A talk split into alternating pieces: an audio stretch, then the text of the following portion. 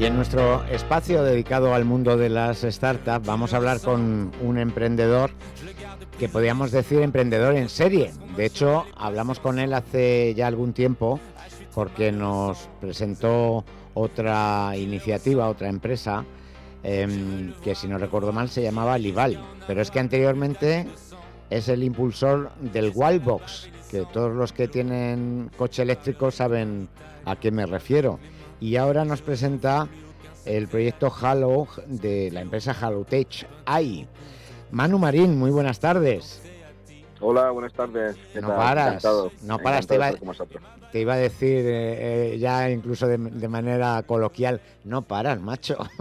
Sí, sí, sí. Yo creo que cuando se tiene mente inquieta hay que ponerla al servicio de la sociedad. Sí, ¿no? Siempre. Hablamos la última vez con el proyecto, se llamaba, si no recuerdo mal, Lival, ¿no? Sí, sí. De hecho, eh, no, no es que sea este un proyecto nuevo, diferente, sino es una... Una, una prolongación, ¿no? De, una prolongación, sí. Eh, lo que llamarían un spin-off de... ¿no? O, no. sí, bueno, al, final, al final son diferentes líneas de negocio. Todo lo que es el consumo final de clientes, la marca Lival, lo que es el B2C, ya también de, a través de retailers, y esto es ya mucho enfoque industria y B2B. Claro, eh, porque al final hablamos, para los que no lo recuerden, eh, de unos cascos que podían llevar los motoristas, ¿no? Y, qué aportaban los cascos del IVAL de diferente para los motoristas, recuérdanos.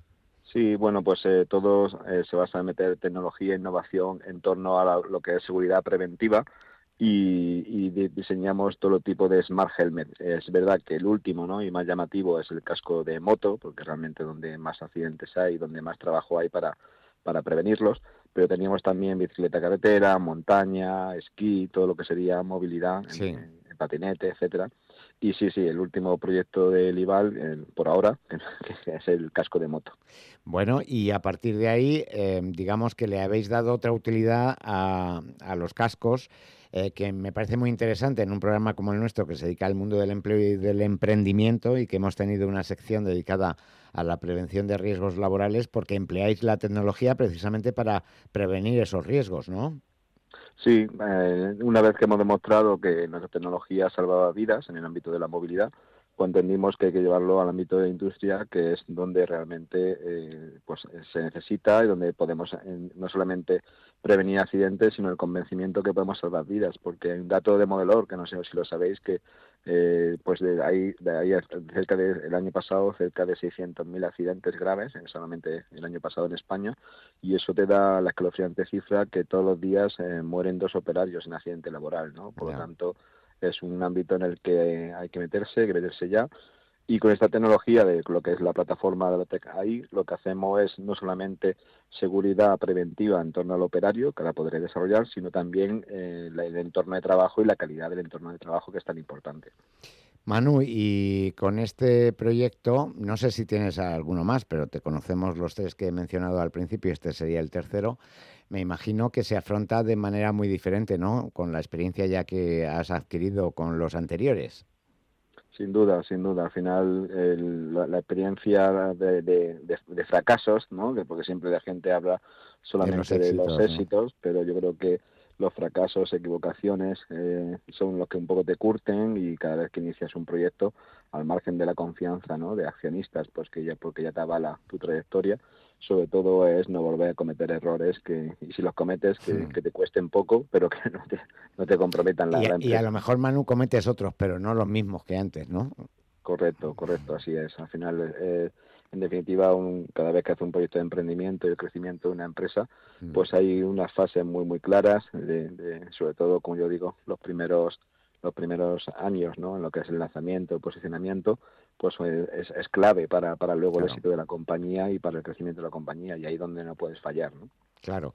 ¿Y, ¿Y, qué es lo que, porque al final muchas veces yo creo que también en el mundo del emprendimiento es muy importante el equipo. Entonces, yo no sé si para eh, Halo em, has partido del equipo que tenías en Lival, has tenido que conformar otro nuevo, ¿cómo ha sido un poco el trayecto entre un proyecto y otro? El equipo es importantísimo y es la clave y yo eso de verdad lo tengo fácil porque siempre es el mismo equipo. Entonces, mm. con siempre sigue siendo lo mismo el CTO, el CFO, el responsable de ventas.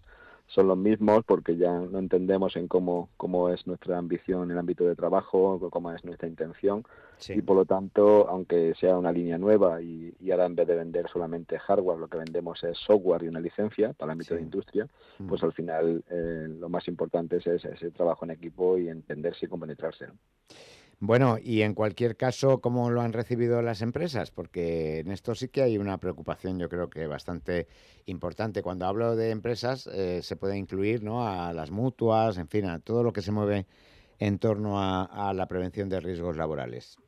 Sí, pues mira, teniendo en cuenta en que el tenemos diferentes dispositivos, porque para explicarlo un poco más, para que lo entienda la audiencia, al final es una plataforma eh, con inteligencia artificial de una plataforma IoT en el que desarrollamos una serie de dispositivos eh, para diferentes verticales, recogida de residuos, minería, construcción, etcétera, pero en, definitiva un dispositivo IoT con una sensórica que es capaz de saber si llevaba el casco puesto o no, un sensor de presencia del operario, es capaz de saber temperatura ambiental para evitar golpe, de calor, eh, y tiene eh, una, una, una, serie de parámetros en el entorno, calidad del aire, presión, humedad, eh, bueno, muchos ámbitos que de alguna forma protegen al operario y sobre todo también eh, hemos incorporado la tecnología del IVAL en que tiene un botón SOS para que en el caso de que se encuentre mal el operario, pues eh, le, da el botón, lo pueden activar y le pueden atender. Y si se quede consciente, tiene fault detection para que de forma automática los dispositivos envíen esa señal. Y lo que es muy importante es que solamente el operario es geolocalizado cuando él lo solicita por una asistencia o cuando, cuando se quede consciente que, como es lógico, creo que todos estamos de acuerdo que es bueno que, se, que se localice y se asista. Solo faltaría. Pero bueno, en cualquier caso, sí que es verdad que entiendo eh, lo que comentaba Manu por las reticencias también que despierta la inteligencia artificial eh, pues, pues, sobre la privacidad y ese tipo de, cuestiones ¿no? que, están preservadas en, en, este proyecto. Manu Marín, un placer y, seguiremos en contacto porque estoy seguro que no será lo último que lances al mercado. Seguro que no, seguro que no. Muchas gracias por darme este espacio y por poder contar el proyecto. Un abrazo.